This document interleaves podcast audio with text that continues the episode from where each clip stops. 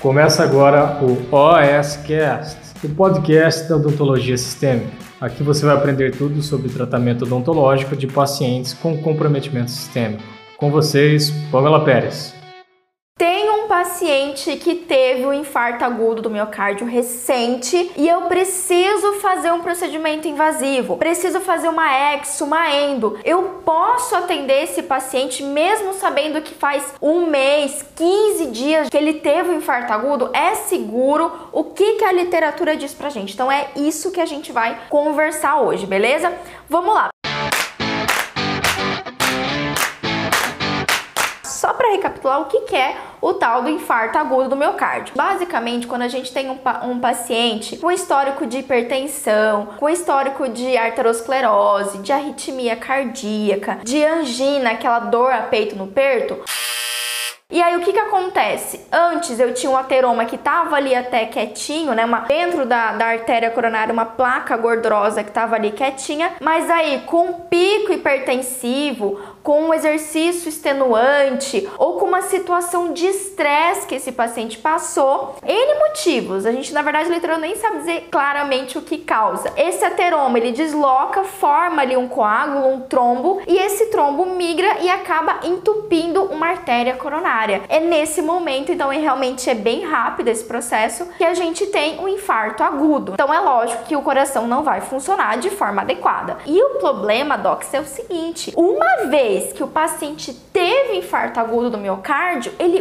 pode ter novamente. E como eu já citei aqui, um dos fatores que pode levar ao infarto agudo é o paciente sofrer algum estresse. Adivinha só em que situação a gente tem assim, né, que o paciente pode sofrer um estresse. Aí eu já faço um adendo aqui, né? É assim super fácil, enquanto eu estiver atendendo, o paciente ter um infarto agudo no miocárdio. Não é das intercorrências médicas graves mais comum. Nunca aconteceu comigo e eu atendo muito paciente cardiopata, mas está suscetível, né? Então, ou ele isso pode desencadear uma estabilização num paciente que já tem um histórico de infarto agudo. Vai saber o quanto o procedimento odontológico pode estressar ele. Se você ainda não sabe, entra lá no meu site, baixa meu e-book e eu bato mega na tecla do medo do dentista. O medo, a ansiedade do nosso paciente é assim, um dos fatores mais gritantes para levar a todas as intercorrências médicas, incluindo o infarto agudo do miocárdio. Pacientes que têm um histórico de infarto agudo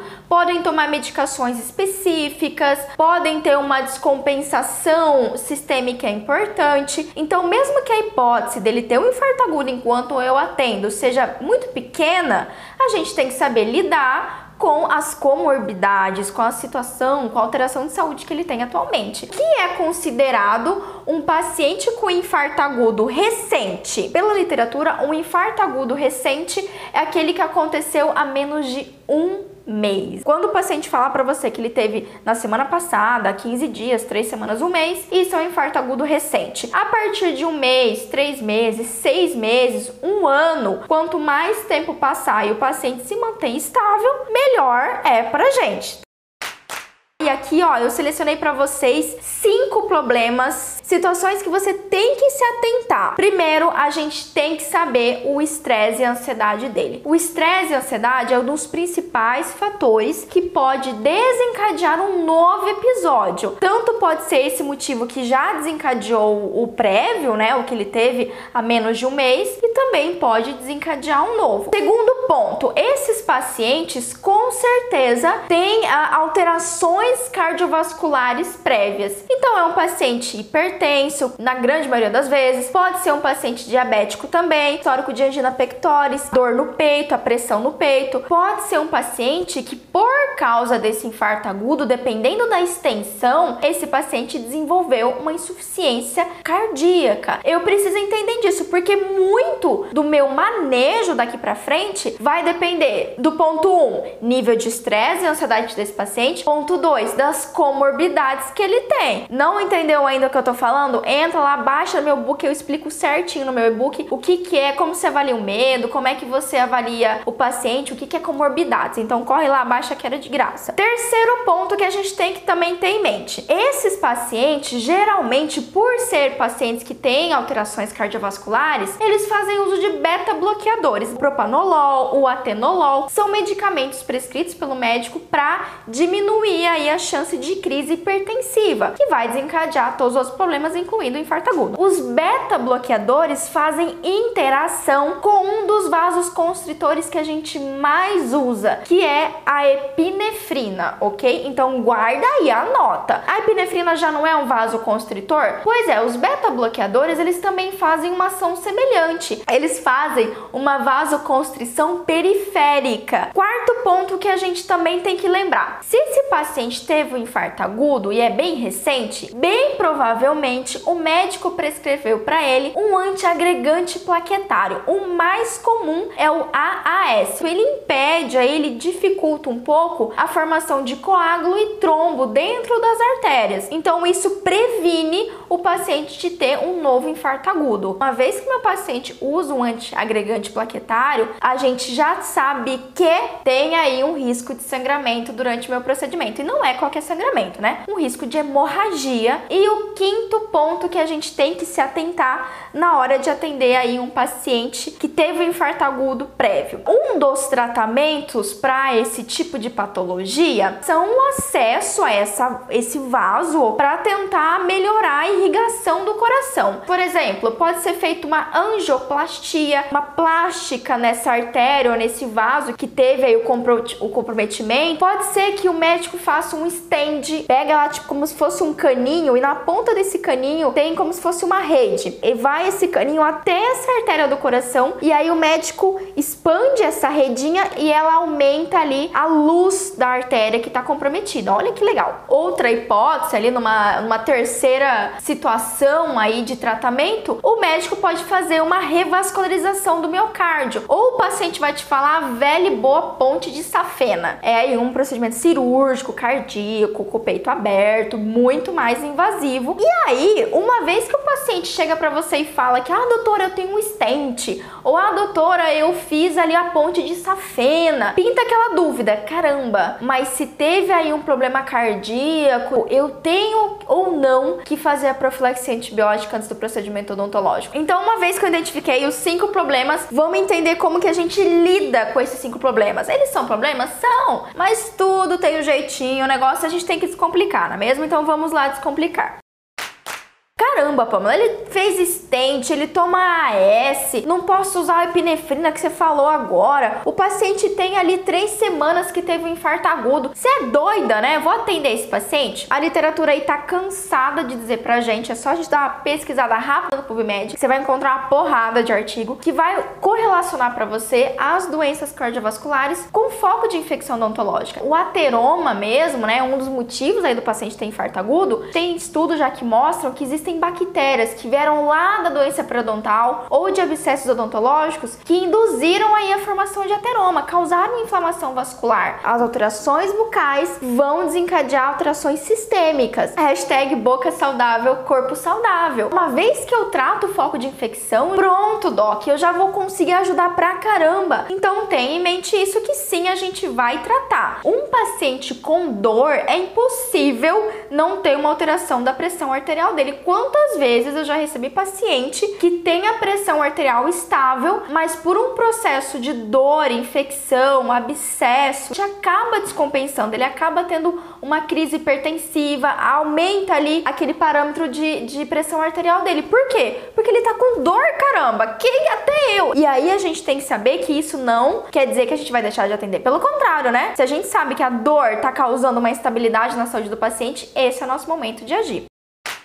Vamos levar em consideração que você pegou aquele paciente que já teve um infarto agudo há mais de um mês, já tem três, seis meses que ele teve esse episódio, e aí ele tá fazendo uso de um AS, o paciente passou por um procedimento para instalação de um stent. Digamos que ele tenha tudo isso. Dá para fazer uma exodontia no paciente com histórico de infarto agudo? Sim, dá e você deve fazer. Se essa exodontia é um foco de infecção, é por causa de doença periodontal, é por causa de uma raiz, um dente que não tem como a gente fazer em endo, ou mesmo é uma endo, você precisa fazer aquela endo, faça. Sem dúvida nenhuma, a gente vai fazer. Qual é o manejo, que pontos que a gente vai ter que ter atenção aí? Você tem que avaliar a ansiedade do seu paciente. Quanto mais ansioso o paciente for, mais chance tem dele desestabilizar. Viu que ele é um paciente ansioso? Não tenha nenhuma dúvida, esse é um paciente indicado para sedação. Midazolam, diazepam, alprazolam, lorazepam, o que você tiver disponível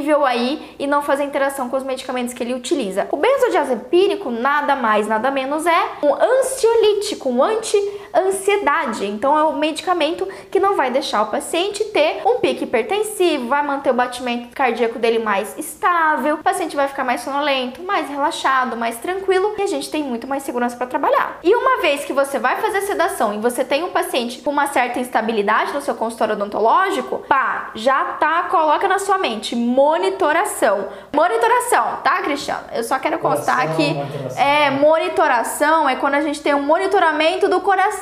Sem dúvida nenhuma, eu vou monitorar esse paciente, aferir a pressão, conferir batimento cardíaco e saturação de oxigênio. Pamela, e aí? E esse problema da epinefrina com os beta bloqueadores? Como é que eu faço? Fácil, facérrimo de resolver. Ó, que se você tem no seu consultório apenas um anestésico com epinefrina, né? Você vai limitar o seu atendimento a dois tubetes, porque o problema da epinefrina é quando ela é usada de forma abusiva ou quando você faz uma infiltração anestésica e entra na corrente sanguínea ali por um vasinho. Aí sim a gente tem uma chance de uma vasoconstrição exacerbada aí e a interação com os beta bloqueadores. Se você puder escolher o mais indicado para os pacientes com histórico de infarto agudo vai ser a prilocaína. Se eu sei que a ansiedade e o medo é um dos fatores que desencadeia essas alterações sistêmicas, eu também tenho que lembrar que além da sedação, eu tenho que fazer um bloqueio anestésico eficiente, correto e um controle de dor, de dor pós-operatório, antes do paciente sentir dor. Porque, gente, não adianta nada, Doc. Você anestesiar, lindo, fez a sedação, lindo.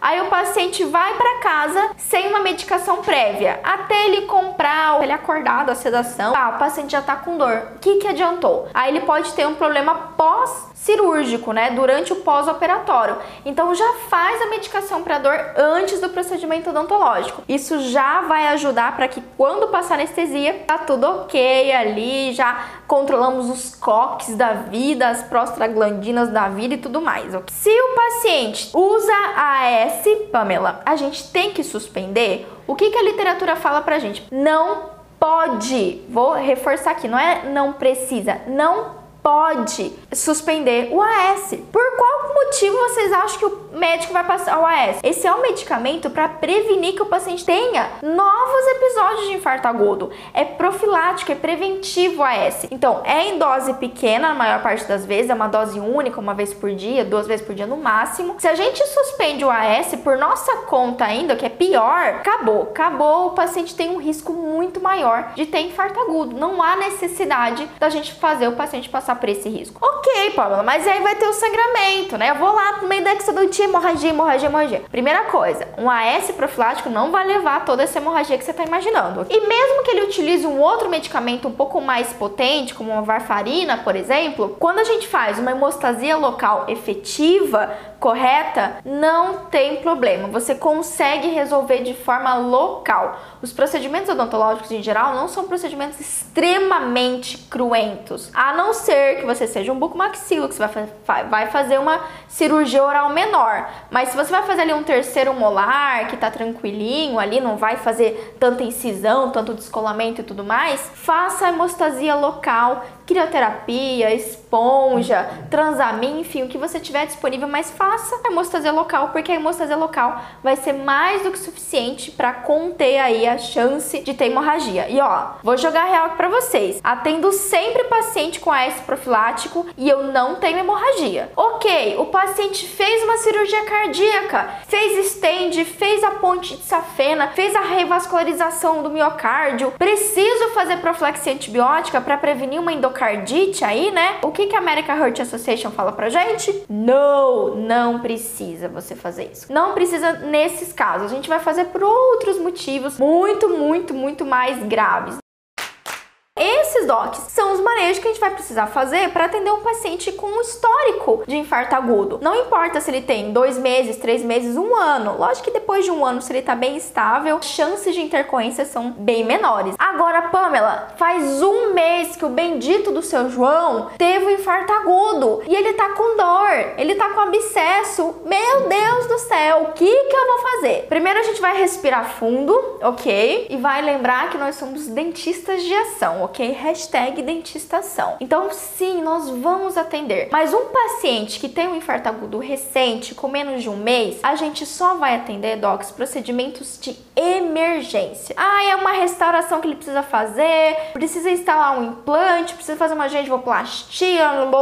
Não é emergência, é eletivo, então você posterga. Espera o paciente completar três meses, quatro meses desse episódio, ele se recuperar bem. Aí você planeja todos os procedimentos estéticos e que não são emergenciais. Agora, se ele realmente está com dor, com infecção, com abscesso, você vai deixar o paciente nesse estado? Daí sim que as chances dele ter um infarto agudo são muito maiores. E acredite, se você não atender, se você negligenciar esse paciente, não fazer o que tem que ser feito ali, o procedimento emergencial, e ele infartar em casa, a culpa ainda vai ser sua. Se o paciente morrer, vai puxar sua perna de madrugada. Que cuidados que eu vou fazer, Pamela? Todos esses que eu acabei de citar. Cuidado com a hemostasia, cuidado com a interação medicamentosa, o uso exacerbado de vasoconstritor e principalmente sedação. Fazendo manejo, sabendo o que você está fazendo, com segurança, prevenindo aí todos os possíveis problemas, você consegue fazer e consegue ser resolutivo. Então, ó, ficou a pergunta: dá para fazer exo, Pamela? Mesmo infarto agudo recente? Dá. Se for uma emergência, resolva, doc. Ajuda esse paciente, controle a infecção dele, tire a dor dele, que você vai estar tá ajudando e não prejudicando. Combinado?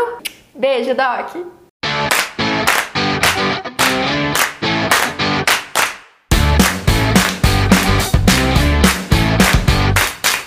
Você ouviu o OSCast, o podcast da odontologia sistêmica. Se você gostou desse episódio, tem muito mais nas nossas redes sociais. Siga-nos no Instagram, arroba Pamela P. Pérez, e no nosso canal do YouTube, Pamela Pérez. A gente se vê na próxima. Um abraço, até mais.